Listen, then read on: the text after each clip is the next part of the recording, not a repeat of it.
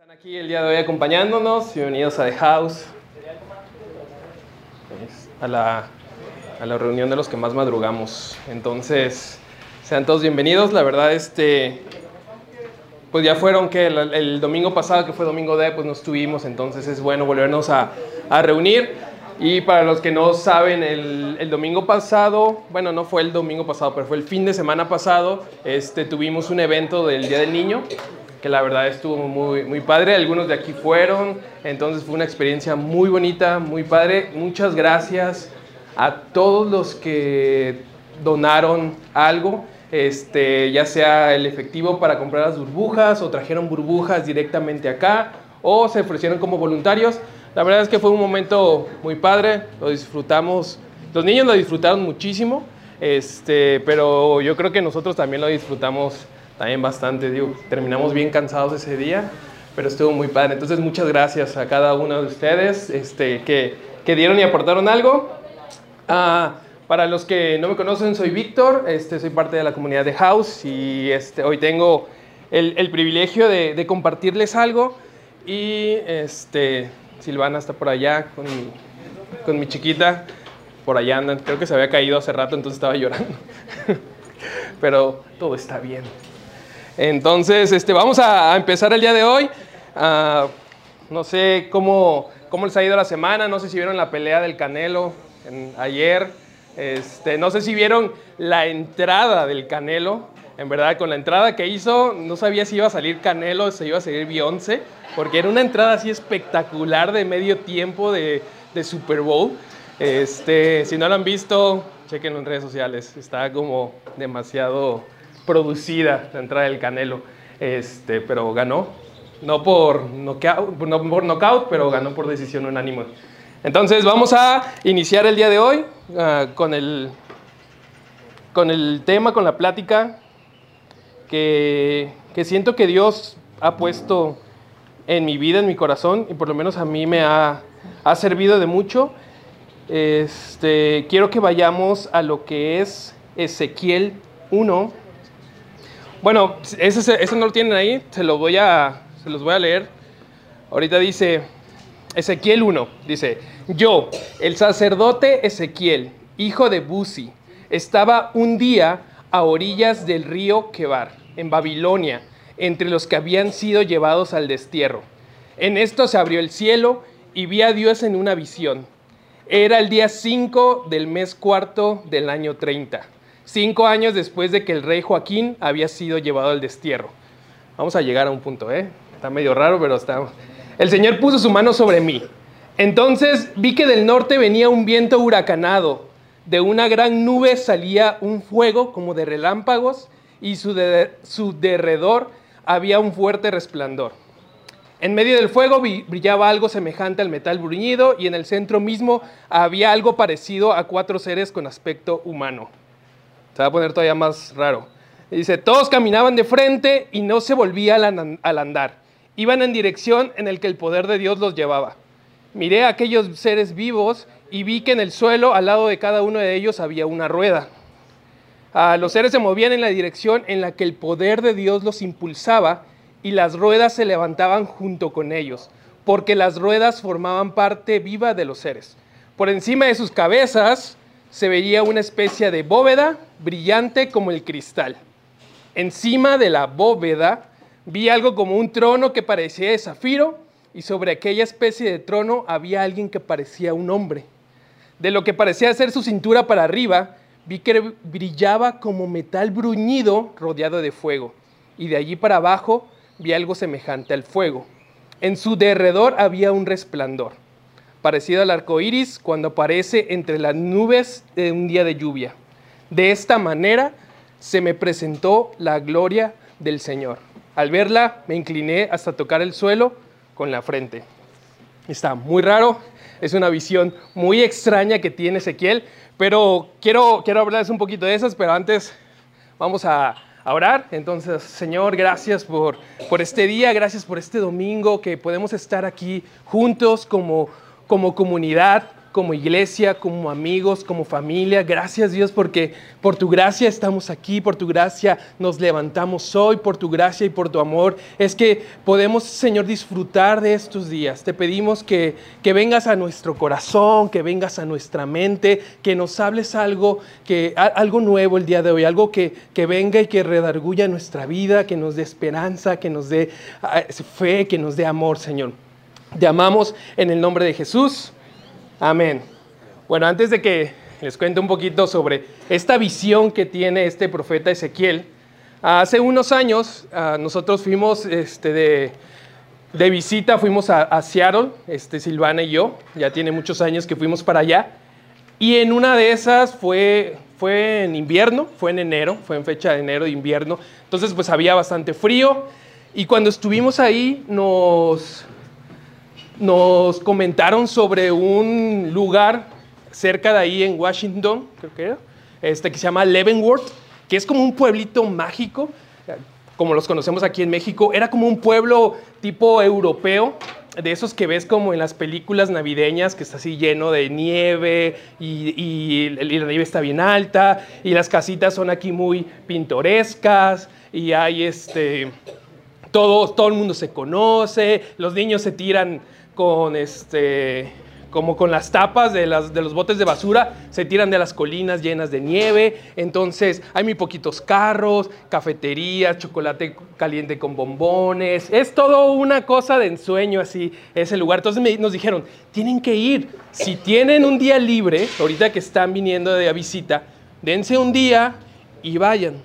Ah, nosotros teníamos rentado un carro en el cual nos movíamos allá en. Entonces Silvana y yo dijimos, pues la verdad es que, escucha muy padre. Ah, Silvana no conocía realmente la nieve, entonces dijimos, pues ¿saben qué? Vamos. Salimos, nos levantamos el día que teníamos libre tempranito, tomamos el carro y salimos hacia ese pueblo, ese pueblo de Leavenworth. Entonces, pues ya, hacemos eso, tal cual nos levantamos, vamos, este, como eso de las 6 de la mañana, estamos en la gasolinera para cargar gasolina. Obviamente, pues allá se carga diferente a como se carga aquí, no hay quien como que te ayude ni nada, y a las 6 de la mañana no hay nadie. Estuvimos como 40 minutos ahí porque yo no sabía cómo cargar gasolina solo, me sentía bien mal porque yo no sabía cómo cargar gasolina y metía, según yo, la tarjeta y según yo desbloqueaba la manguera, pero no salía nada no podía poner, no había nadie que te ayudara, estábamos solos, este, empezó a llegarme como la desesperación de decir, ¿cómo voy a cargar gasolina? Necesitamos gasolina para poder ir y regresar. Estuvimos ahí como 40 minutos, fuimos a la tienda que estaba enfrente, oye, neta, necesitamos ayuda porque no podemos cargar. De hecho, ya ni siquiera me acuerdo cómo fue que terminamos cargando gasolina, pero terminamos cargando gasolina. Este, no sé cuál le pusimos, la verdad ya no supe. El chiste que empezó a salir algo. Y le pusimos al carro y ya, se llenó y fuimos hacia el pueblo. Ya estando ahí, como era invierno, pues había nevado bastante. De hecho, seguía nevando, en el pueblo seguía como nevando. Entonces yo iba manejando y sí sentías diferente la carretera, porque realmente la carretera estaba congelada. Y yo nunca había manejado en una carretera congelada. Además de que la carretera estaba congelada, la carretera era de un solo carril, o sea, uno para ida y uno para regreso. Y además de eso, había nevado tanto que habían pegados paredes, así como estas paredes de nieve. Entonces yo iba manejando aquí junto con la pared de nieve y del otro lado venían otras personas también de regreso o, hacia otro destino. Entonces todos íbamos en ese carril y la verdad es que yo empecé a sudar frío. Empecé a tener mucho miedo porque yo sentía que tenía que agarrar muy bien el carro porque se patinaba muy fácil, sentía las, las paredes de nieve como muy grandes y aparte toda la gente de atrás que sí estaba acostumbrada a, a conducir en nieve, pues estaba pita y pita y yo era un ancianito aprendiendo así. Estaba y yo iba aquí y no sabía qué hacer. A veces tenían como como habían hecho como unas brechas, entonces para los que íbamos lentos, con precaución, nos podíamos hacer a un lado, entonces yo cada que me hacía a un lado, pues me pasaban, y todos pitándome, yo y ya otra vez te incorporabas y seguías, y lo mismo, pero yo estaba ahí manejando muerto de miedo. diciendo hacia Leavenworth, pero muerto de miedo. Pero del otro lado, en el lado del copiloto, estaba Silvana y Silvana estaba conociendo la nieve. Entonces Silvana estaba todo el camino como, ¿ya viste? Y tomando videos y tomando fotos y diciendo cómo está el paisaje y que está lleno de nieve. Y yo así de, ya sé que está lleno de nieve, lo siento en el carro, lo siento ahorita que estoy manejando. Entonces mientras yo estaba totalmente aterrado, Silvana estaba soñada, viendo el paisaje y, viendo cómo a dónde íbamos y las vueltas y la nieve y los, los pinos gigantes. No, era una cosa, o sea, que yo no sé cómo era el paisaje porque yo no lo vi. Yo estaba, literal, estaba enfocado en no chocar. O sea, yo estaba enfocado ahí. Dice, no me puedo salir. Entonces, pues ya llevamos al pueblo. Bellísimo, padrísimo. Estuvimos ahí este, ese día. Estuvo increíble, la verdad. Lo disfrutamos muchísimo. Ya de regreso ya estaba yo un poquito más tranquilo. Este, también tomamos una hora que no estuviera como con tanto tráfico, entonces ya regresamos tranquilo. Y al otro día, otra de las personas con las que nos veíamos, este, pues nos preguntaron que qué habíamos hecho. Y le dije, no, pues fuimos a, a Leavenworth y, este, y se me dijeron así como, ¿y manejaste sobre nieve? ¿Manejaste congelado? ¿Ya lo habías hecho antes? Y yo le dije, no, no lo había hecho antes. Y digo, ¿y no te dio miedo? Ah, está bien fácil. Ahorita te llevo y te regreso otra vez, no pasa nada. No, y yo estaba aterrado. Y entonces muchas veces así nos, así nos pasa. Estamos de un lado, está una realidad que no es como tan favorable en nuestras vidas, pero a veces de otro lado hay algo más y que muchas veces no lo logramos ver, muchas veces no logramos captar esa parte. Y eso es exactamente lo que pasó en Ezequiel, y es lo que Ezequiel más o menos nos habla. Obviamente hay muchos ah, estudios, hay muchas interpretaciones para esta visión rara que Ezequiel tuvo, porque esa es una de las pocas visiones de todo, en todo el libro de Ezequiel que tiene. Hay muchas cosas que, que se consideran como en esta visión, pero yo quiero darles algo que se me hizo práctico como en mi vida, práctico en el día a día y que yo siento que, Dios habló a mi, a mi corazón. Entonces yo quiero que tú lo medites ahí donde estás y tú veas realmente qué es lo que Dios quiere para, para nuestras vidas. Entonces, en Ezequiel dice que él estaba junto al lado de un río, de un río, este río Quebar, y dice que él se encontraba con los desterrados del pueblo de Israel. Aquí, como saben, como ya hemos mencionado, este, Israel vivió uno de los pasajes más oscuros de su historia cuando fue conquistado y parte del pueblo fue exiliado, fue sacado de su hogar y fue llevado a, Babilonia. ¿sí? Ellos, desterrados, exiliados, los sacaron de sus casas y se los llevaron como prisioneros. Entonces dice Ezequiel que ahí estaba él con los desterrados del pueblo de Dios en Babilonia viendo la realidad de lo que estaba sucediendo. Estaban, ellos estaban viendo la realidad de lo que les estaba pasando porque ellos no solamente se sentían derrotados, sino que efectivamente era una realidad. Ellos hacía, habían sido derrotados. Ellos habían sido vencidos por el pueblo invasor y se habían destruido casas, habían destruido, de hecho el templo también lo destruyeron, lo quemaron, lo saquearon y todos se los llevaron. Entonces ellos en verdad estaban derrotados, porque muchas veces las pasajes desfavorables que vivimos en nuestras vidas son reales.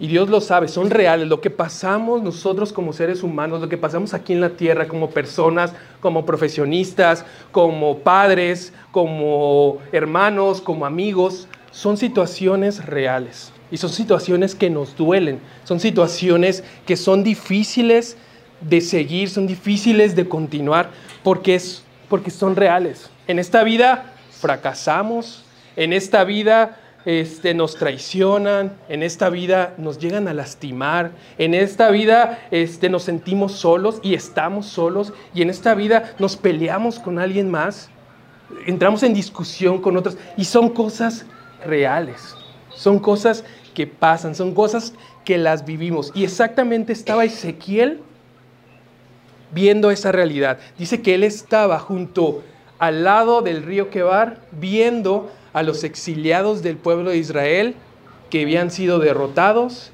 lejos de su hogar, sin saber qué iba a pasar.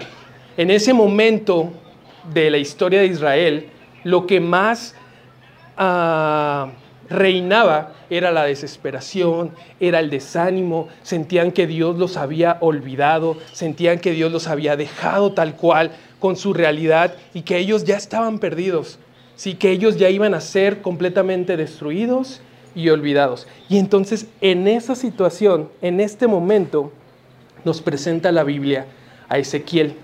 ¿Y Ezequiel quién era? Ezequiel era un sacerdote, ¿sí? Él trabajaba en el templo. Entonces, en ese momento donde Ezequiel tiene esa visión, era un sacerdote sin templo, ¿sí? Era un hombre sin hogar, era un hombre exiliado, era un trabajador desempleado, ¿sí? Era una persona que no tenía su sustento.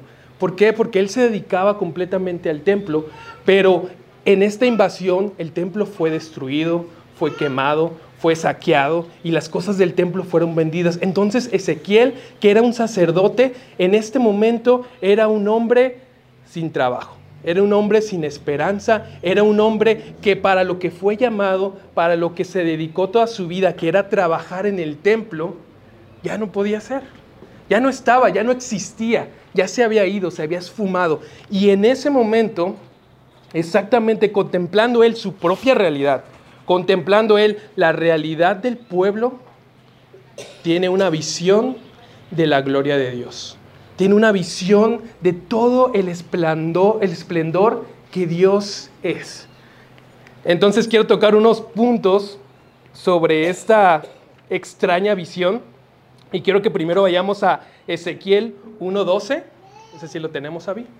Ok, y dice, entonces recordemos que, Ezequiel dice que vio una visión de, de la gloria de Dios, que era como unos seres, cuatro seres, dice, que se movían por medio de unas ruedas. Entonces dice Ezequiel que ve, dice, a donde les impulsaba el espíritu, iban, pero moviéndose siempre hacia adelante sin darse vuelta atrás.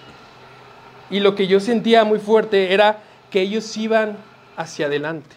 ¿sí? Que la gloria de Dios, la visión que tuvo Ezequiel de la gloria de Dios, era una gloria, era un esplendor que venía hacia él, que venía hacia adelante, no iba hacia atrás, no se iba alejando, no estaba lejos, no estaba inmóvil, sino que venía acercándose a él. Él estaba en una realidad difícil, en una realidad que, que él le simplemente era, era aterradora para ellos, era desesperanza, pero dice que ve una gloria de Dios que viene hacia adelante, que dice que el Espíritu les decía dónde ir y que ellos se movían sin darse vuelta atrás, sin dudar. Entonces él ve la gloria viniendo hacia él.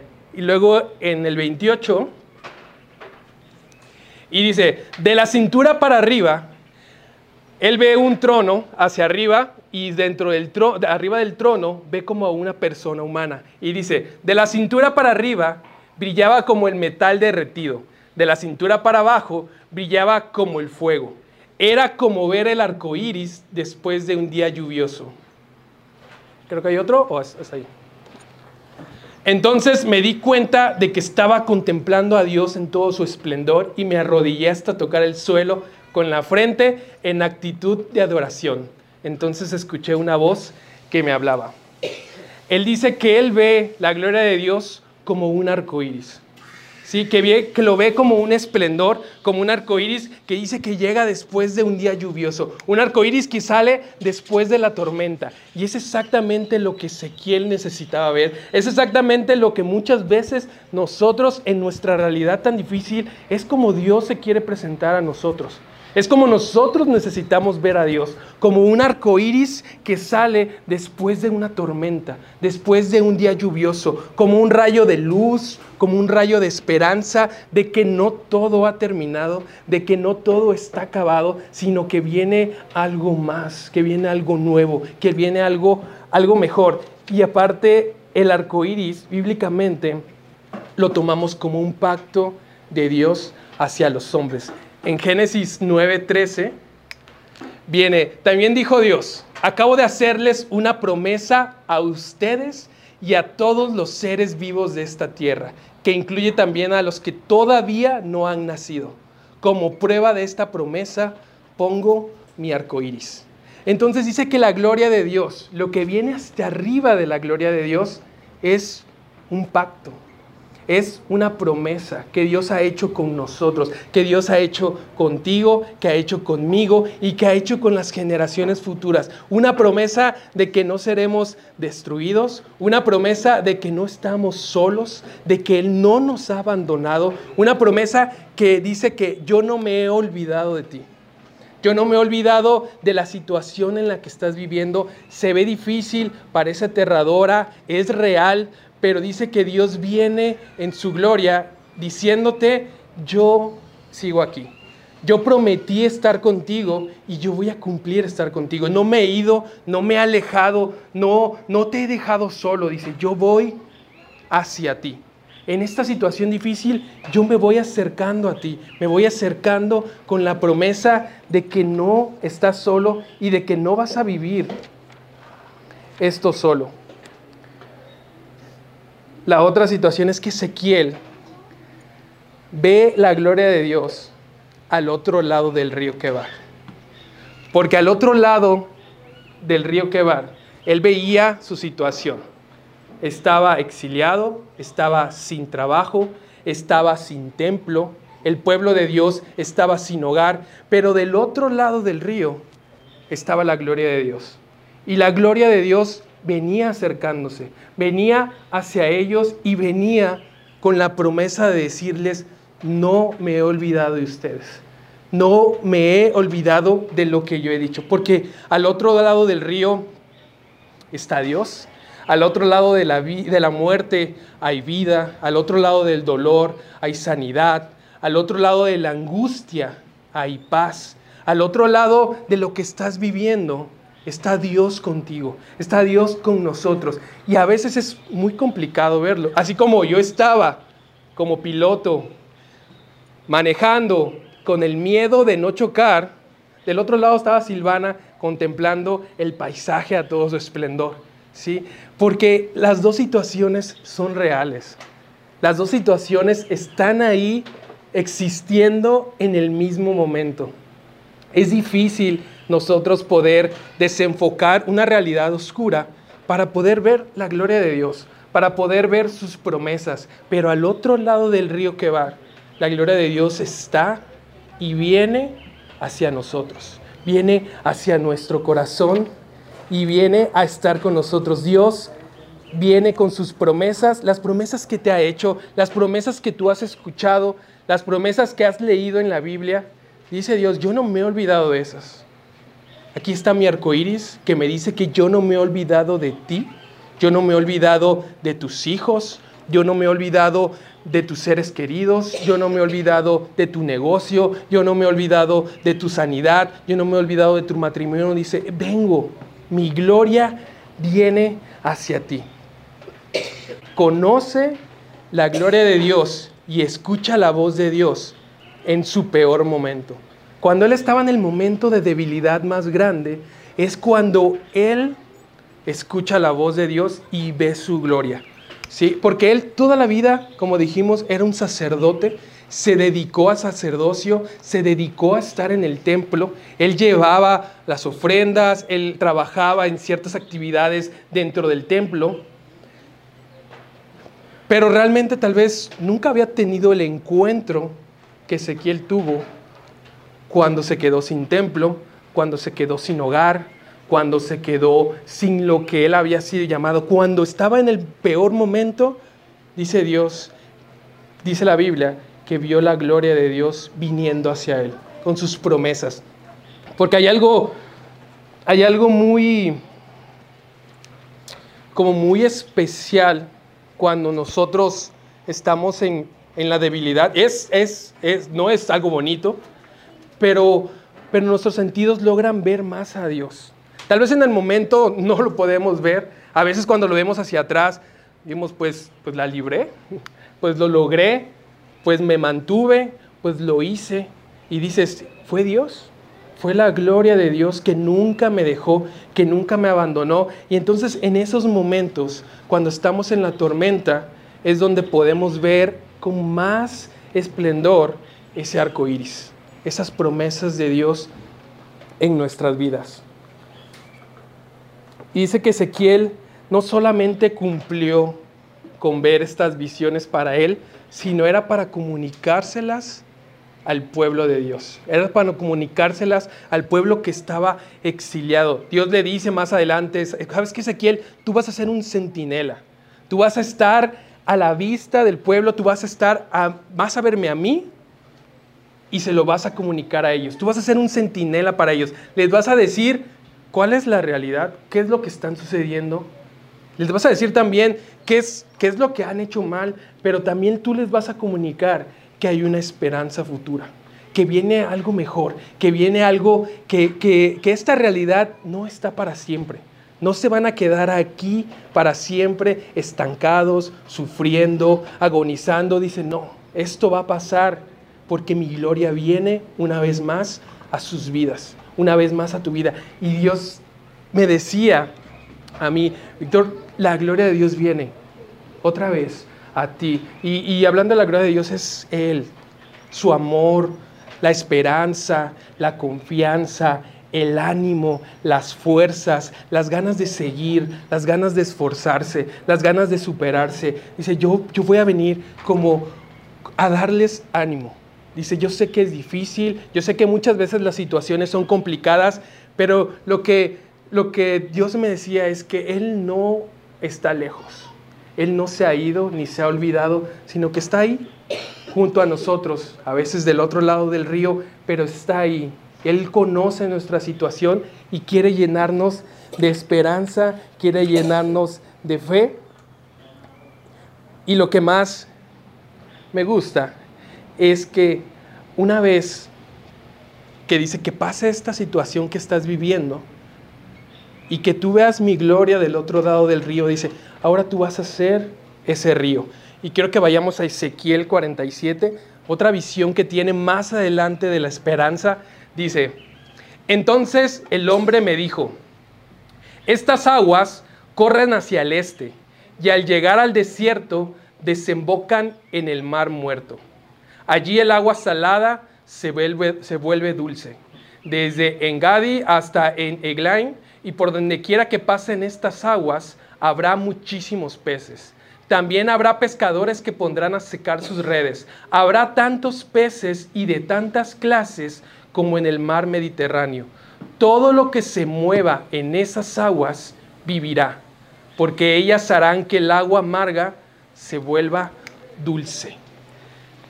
Ezequiel tiene una visión que dice que es una corriente que ahora va saliendo de un templo y va yendo hacia el este y va yendo hacia el oeste y dice que esta corriente se va haciendo, es pequeña al principio, pero dice que va tomando fuerzas y va tomando agua y va llenándose hasta que dice que se hace un río. Y le dice Dios a Ezequiel, y ustedes van a ser ese río. Ahora ustedes, dice, van a llevar y todo lo que toque ese río, todo lo que pase por ese río, a donde llegue ese río, vivirá va a dar vida. Cuando desemboque en el mar muerto, dice que las aguas serán dulces, porque ahora Ezequiel y el pueblo, aunque estaban viviendo esa situación difícil, era para después convertirse en un río que no solamente vio la gloria de Dios, sino un río que lleva la gloria de Dios a los demás.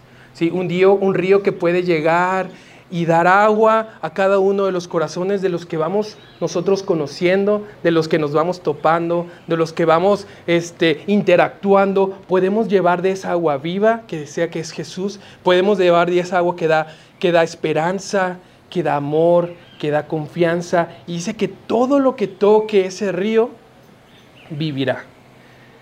Y, y eso es realmente algo de lo que queremos ser como comunidad, ser como, como, como de house, pero también ser como personas, como, como nosotros mismos, como familias, como amigos, ser ese río, ser ese río que pueda llevar el amor de Dios a los demás.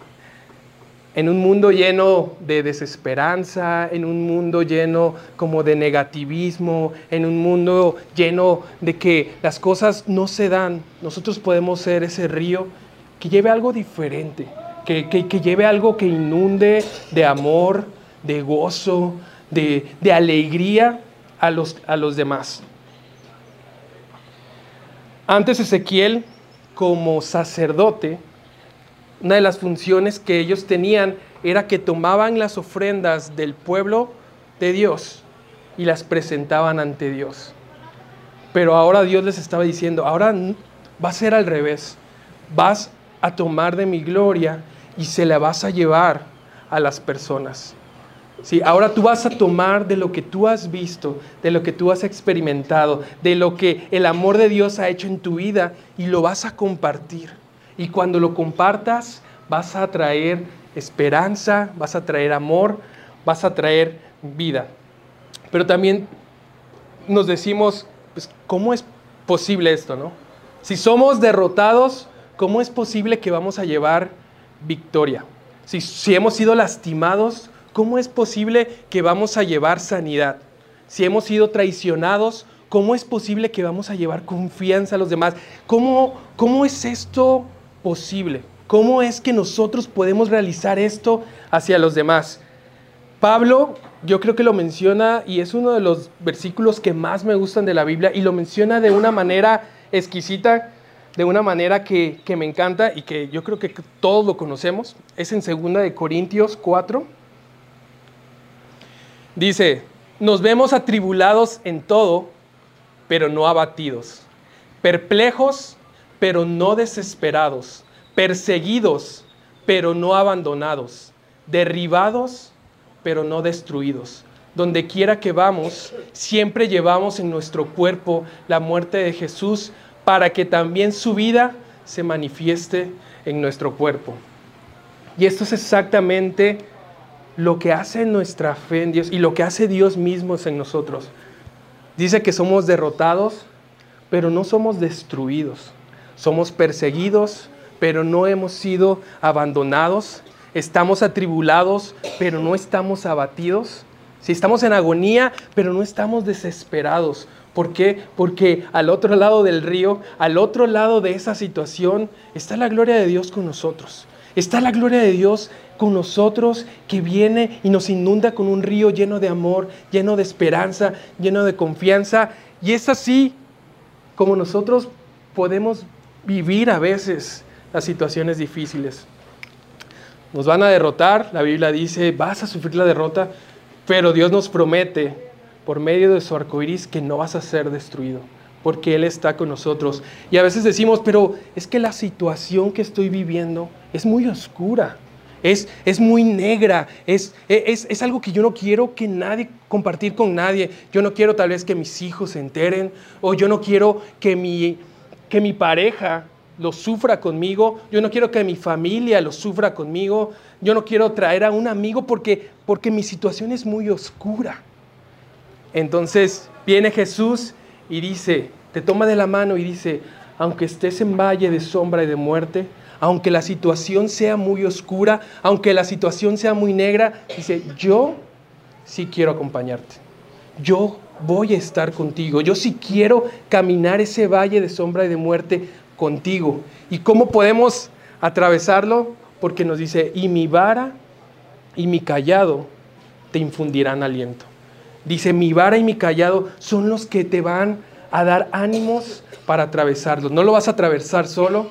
Jesús está con nosotros y su vara y su callado son lo que nos dan ánimos para seguir y para después ser ese río que podemos llevar una nueva esperanza, una nueva noticia, una mejor historia, un, un rayo de luz, que a veces es lo que mucha gente necesita. Un pequeño rayo de esperanza de dónde aferrarse en la situación en la que estamos viviendo. No sé si pueden empezar a pasar los músicos. Entonces, Ezequiel tiene esta visión en su momento más difícil, pero porque era la situación en la que él necesitaba ver la gloria de Dios, en la que él necesitaba conocer a Dios, en la que él necesitaba escuchar a Dios. Y muchas veces, aunque esas situaciones son difíciles y no nos gustan, Dios los va a usar para que podamos ver su gloria, para que podamos ver su amor, para que podamos ver su esperanza, porque a veces como después de, la tormenta es cuando empiezan a crecer las plantas, es cuando empiezan a crecer los árboles. lo, que, lo, que, lo que Dios me decía a mí, lo que yo quiero expresarles a ustedes, es que tal vez aquí no tenemos como la solución a las cosas, no tenemos como la solución a los problemas, tal vez no tenemos ni siquiera todas las respuestas, de hecho no tenemos todas las respuestas, pero podemos ser ese río para las personas que los necesiten. Podemos ser ese río de esperanza, puedes acercarte aquí y llenarte de ese río, meterte a esa corriente y, aquí podemos estar para abrazarte, podemos estar para, para llorar juntos, podemos estar para orar por ti. Y lo podemos hacer para los demás también. Porque la gloria de Dios, eso es lo que da. Ánimos, esperanza, amor. Entonces si tú, si quieren ponerse de pie para, para terminar, si es físicamente, si lo pueden hacer, si lo quieren hacer.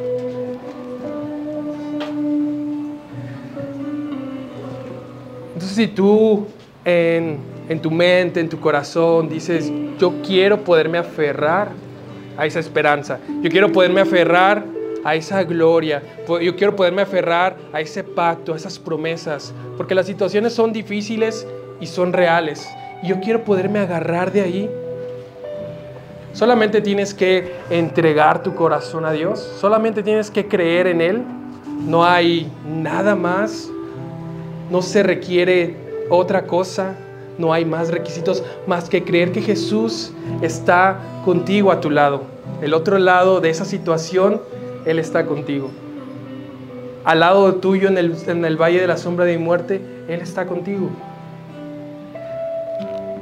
Si tú estás ahí y dices que quieres tener esa esperanza en tu vida, puedes decirle ahí a Dios, tú solo, en tu mente, en tu corazón, Señor, yo quiero que tú seas el Dios de mi vida, el Dios de mi corazón. Quiero aferrarme a ti, quiero caminar contigo. Perdona mis ofensas, perdona mis pecados, pero yo quiero llegar, Señor, a creer en ti, a caminar donde tú estás. Y aunque a veces no nos damos cuenta, sabemos que tú estás con nosotros.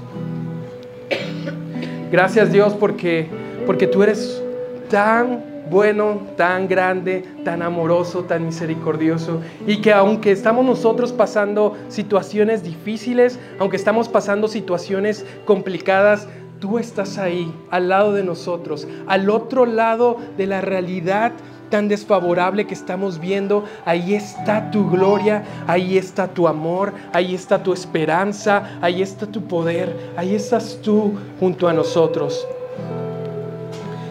Danos, Señor, esa, esa manera de seguir, ese aliento, ese ánimo de no rendirnos, de no darnos por vencido, porque contigo no somos destruidos, Señor. Tú estás con nosotros y tus promesas siguen en pie y siguen vigentes. Te amamos. Amén.